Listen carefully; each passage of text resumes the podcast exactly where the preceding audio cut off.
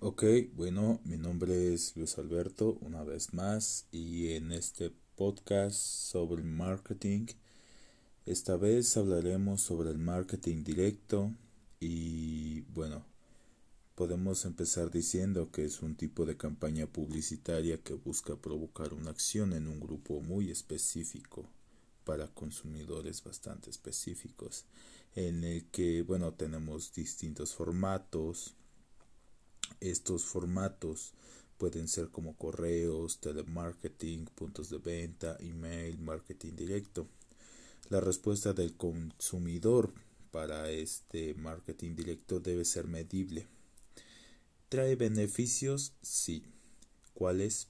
Bueno, permite alcanzar a usuarios específicos con ofertas muy muy concretas, ayuda a construir relaciones personales, eh, a que tu comprador y se sienta bastante identificado contigo. Esto crea fidelidad. Por otro lado, facilita una respuesta rápida. Y por último, elimina usuarios que no convienen, pues no te conviene eh, estar insistiendo a un usuario que no está interesado en tu producto cuando hay 10 que sí lo están. Por otro lado, en un ejemplo de marketing de campaña tenemos a los newsletters o, bueno, traducido al español, publicidad periódica que recaba novedades relevantes y de interés mediante correos de usuario y estos se envían de manera de emails de una manera automatizada o como se le podría llamar los correos automáticos. Un dato muy importante es que con las nuevas leyes de usuarios, eh, tu usuario tiene que aceptar específicamente los términos de publicidad para tu poder acceder a él. De lo contrario, esto es ilegal, pero ¿cómo accede, cómo harás que tu usuario te dé ese acceso a que tú le envíes publicidad periódicamente? Bueno, haciendo lo que se interesa en tu marca el telemarketing. Bueno, ahora hablaremos un poco de las estrategias de marketing directo. El telemarketing se dirige únicamente a usuarios que son interesantes, que crean que el público les interesa. Si no le interesa, no insistas, perderás tu tiempo y el de él. Por otro lado, tenemos a los videos de marca ayuda a acercarnos a los usuarios. Es ideal combinar con otras técnicas para mayor efectividad. Un ejemplo sería un video de marca con un newsletter. Por otro lado tenemos a los postales que tienen por objetivo generar acciones, títulos llamativos para que llamen la atención. Poniendo punto y aparte, podemos pasar a la segmentación de mercado. Este punto es muy importante porque aquí definimos qué parte de nuestro público, de nuestro universo como marketing queremos llamar su atención, qué parte de este público nos interesa tener. Bueno, pues algo muy importante es que las empresas dividen mercados grandes y heterogéneos en segmentos más pequeños para intentar llegar a ellos de una manera más eficiente y efectiva con bienes y servicios que se ajustan mejor a sus necesidades únicas. No existe una forma única para segmentar un mercado, claro está.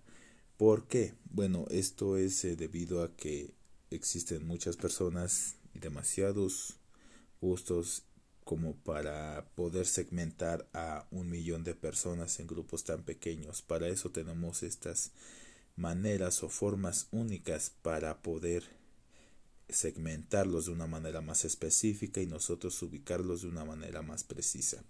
La primera sería la segmentación geográfica. Aquí dividimos el mercado en distintas unidades geográficas como países, regiones, estados, municipios, ciudades, incluso zonas. Por el lado de las demográficas, la segmentación demográfica divide el mercado en grupos según sus variables, como la edad, género, tamaño de familia, ciclo de vida familiar, ingresos, ocupación, escolaridad, religión, raza, generación y nacionalidad. Ahora tenemos la segmentación psicográfica que se divide a los consumidores en diferentes grupos según su clase social, el estilo de vida y las características de personalidad que cada persona posea. Aunque podemos pensar que las personalidades son algo muy único e incopiable de cada persona y ser humano en este planeta, la realidad es que habemos personas con personalidades muy similares. Aunque nadie es igual a nadie, podemos segmentarnos en personalidades similares. Las personas de un mismo grupo pueden diferir en este aspecto. Esto es como lo que les comentaba. Y bueno, los resultados son que los mercadólogos a menudo segmentan sus mercados considerando más los estilos de vida de los consumidores y se basan en sus estrategias de marketing en aspectos atractivos para el estilo de vida de estas personas. Pues alguien que conduce un automóvil de lujo no le va a interesar lo mismo que alguien que tiene un estilo de vida promedio. Ahora también tenemos las segmentaciones conductuales ¿A qué nos referimos con esto? Conocimientos, actitudes, usos, respuestas a un producto. Esto en qué se define, bueno, conocimientos, qué tan letrado es nuestro público. Actitudes, cómo se toma, cómo enfrenta los tipos de problemáticas, qué hace ante situaciones de estrés, etc. Usos, qué usos le da. ¿Es práctico? ¿Solo le da un uso o recicla? Usa las cosas para su propósito, etcétera. Respuestas a un producto, bueno, ¿cómo responde este tipo de segmento a cada producto nuevo?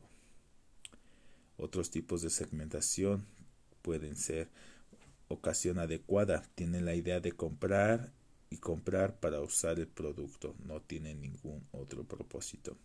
Los beneficios de buscar están las personas que esperan por un producto.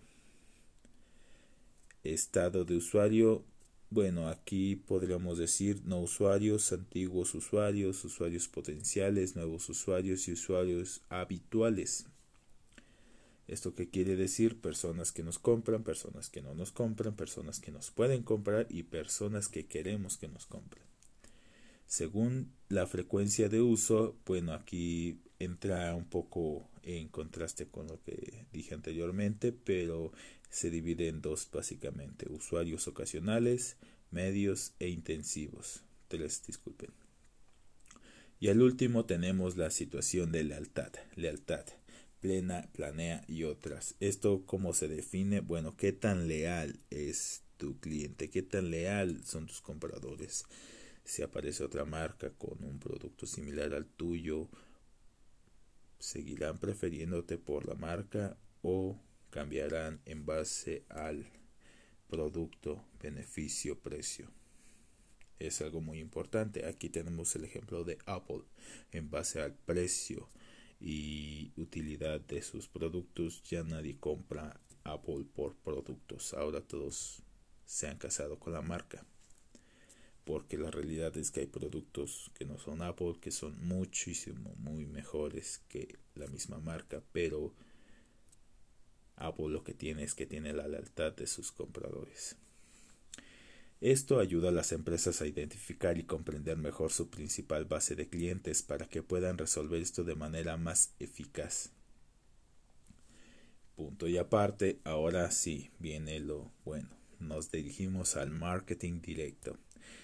Y aquí, bueno, podemos hacer una pequeña introducción en el que en el pasado las empresas usaban campañas de marketing por correo y telemercado para reunirse con los clientes y reunían distintos tipos de datos. Esto, bueno, mediante la publicidad de la revista, cupones, etcétera. Esto base de datos la usaban para ellos poder venderles. Una de las formas eran tanto el correo directo, el telemercado, revistas, vendedores de puerta en puerta. Sin embargo, en la actualidad directo, eh, directamente el marketing ha sufrido una transformación bastante fuerte, pues ha sido impulsada por lo que ahora se le conoce como Internet, lo que hace más rápido todo el proceso. El marketing directo como la distribución directa, es decir, como canales de marketing sin intermediarios. ¿A qué me refiero a esto? Si quiero pedir un taxi, no busco un taxi, simplemente saco mi app y ordeno un Uber. Sin intermediarios, sin distracciones, sin distracciones, sin problemas. Pido un taxi, me dice dónde lo espero y listo, se acabó el asunto.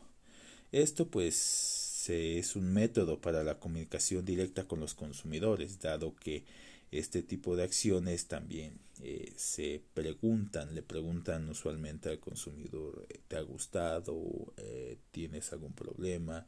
¿Todo perfecto? ¿Fallas? ¿Opiniones?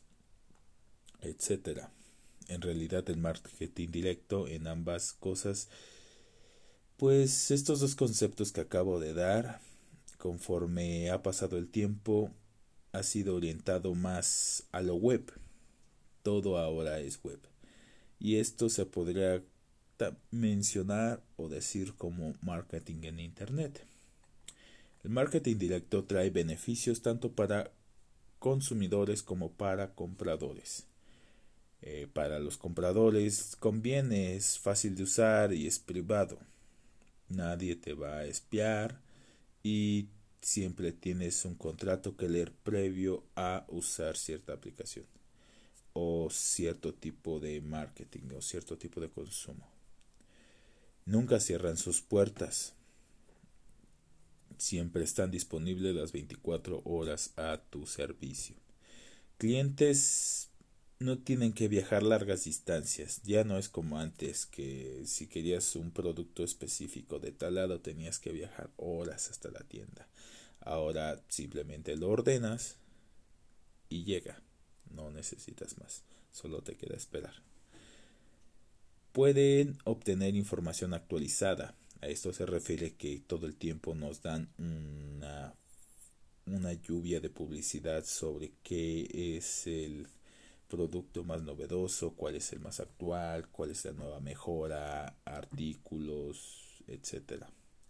También pueden ofrecer un surtido casi ilimitado. ¿A qué me refiero con esto? Con que si tú buscas una libreta te van a aparecer también cosas que se llevan con la libreta, ¿eh? Eh, este, plumas, bolígrafos, colores, etcétera, todo lo relacionado que podrías tú necesitar para ese producto.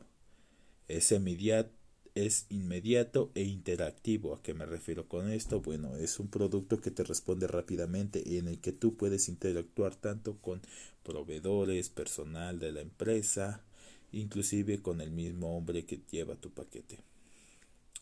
Tiene un mayor control de shopper de su ruta de compra. A esto es bastante fácil de traducir. Bueno, pues ahora ya no te tienes que esperar a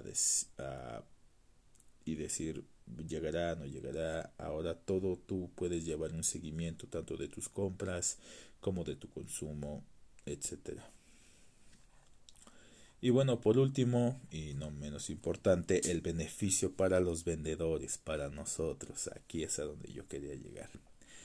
Uno, pues es la naturaleza personalizada individual. Esto nos dice que es muy posible y bastante probable ofrecer a cada comprador una experiencia única. Número 2. En línea es menos costoso y más eficaz y rápido. Esto por el servicio y garantía de entrega que ofrecen las empresas de paquetería y venta, además de que se están tanto como regularizando por el gobierno, es bastante legal, todo tiene sus impuestos y los métodos de entrega son más eficaces.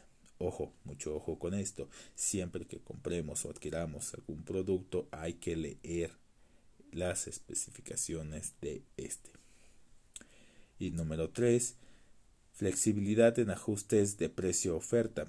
¿A qué me refiero con esto? El marketing directo puedes darte el lujo de aparentar tener flexibilidad para ajustar el presupuesto de tu consumidor. Esto es algo que ocupan mucho los revendedores para así ofrecer a sus compradores un precio accesible en base a calidad y precio. Pero también hay que saber hacer inventarios, tipos de compra, para nosotros poder tener esta flexibilidad de precio y oferta que tenemos aquí.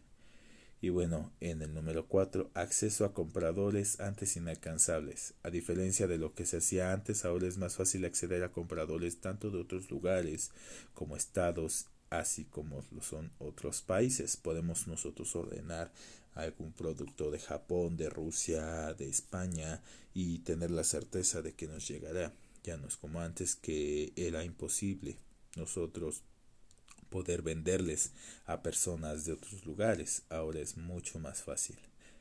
Nosotros tenemos acceso a ellas y ellas a nosotros. Y como número 5, es un medio global con el que los compradores están.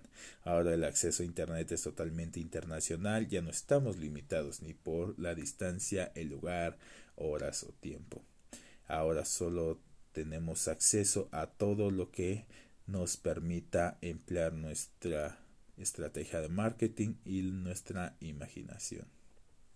Bueno, mi nombre es Luis Alberto Vilchis y los veo en el tercer episodio.